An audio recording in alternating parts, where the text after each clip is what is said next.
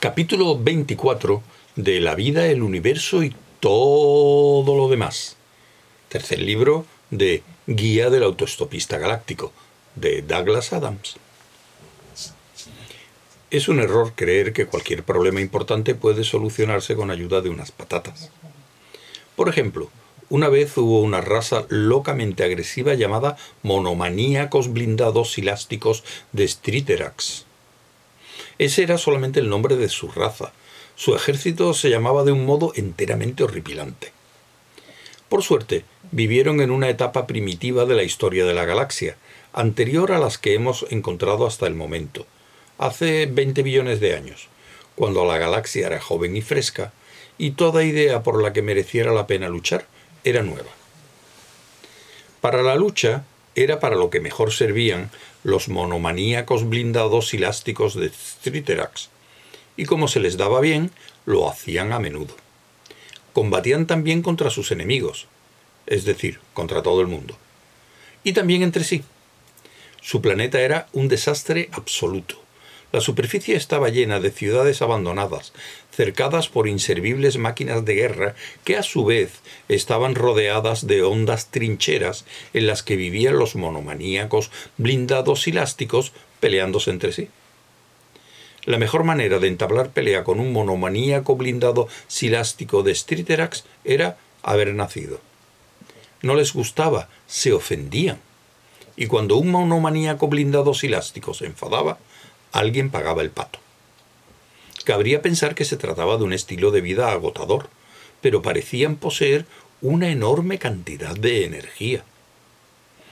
El mejor medio de tratar con un monomaníaco blindado silástico era dejarle solo en la habitación, pues tarde o temprano empezaba a golpearse a sí mismo. Al fin comprendieron que aquello era algo que debían evitar y dictaron una ley en la que se decretaba que todo aquel que utilizara armas en razón de su trabajo silástico normal, policías, guardias de seguridad, maestros de enseñanza primaria, etc., debía pasar al menos 45 minutos diarios dando puñetazos a un saco de patatas para descargar la agresividad excedente.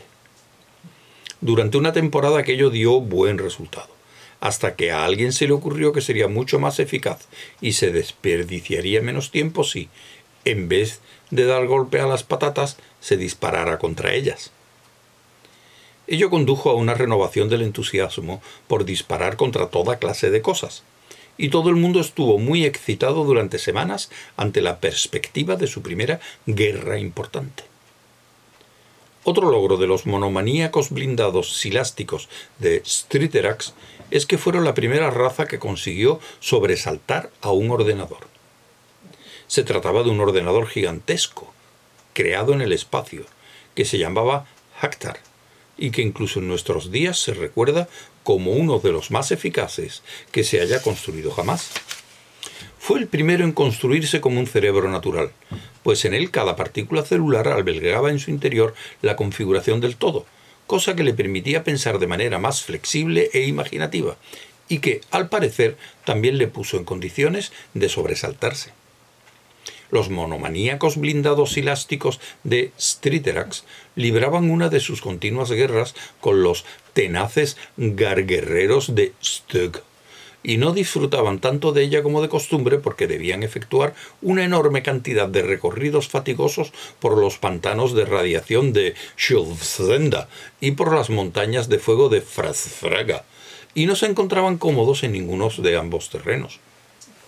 De manera que, cuando los estrangulones estiletantes de Yaya Sixtac se sumaron al conflicto obligándoles a luchar en otro frente, en las cuevas Gamma de Carfrax y en las tormentas de hielo de Warlenguten, decidieron que ya estaba bien y ordenaron a Hactar que les proyectara un arma definitiva.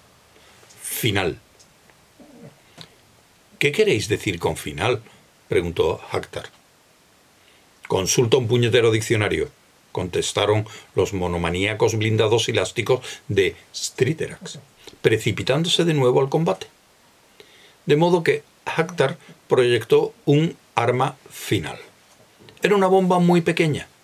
Se trataba simplemente de una caja de empalme situada en el hiperespacio que, una vez activada, conectaba simultáneamente los corazones de todos los soles importantes para de ese modo convertir el universo entero en una gigantesca supernova hiperespacial.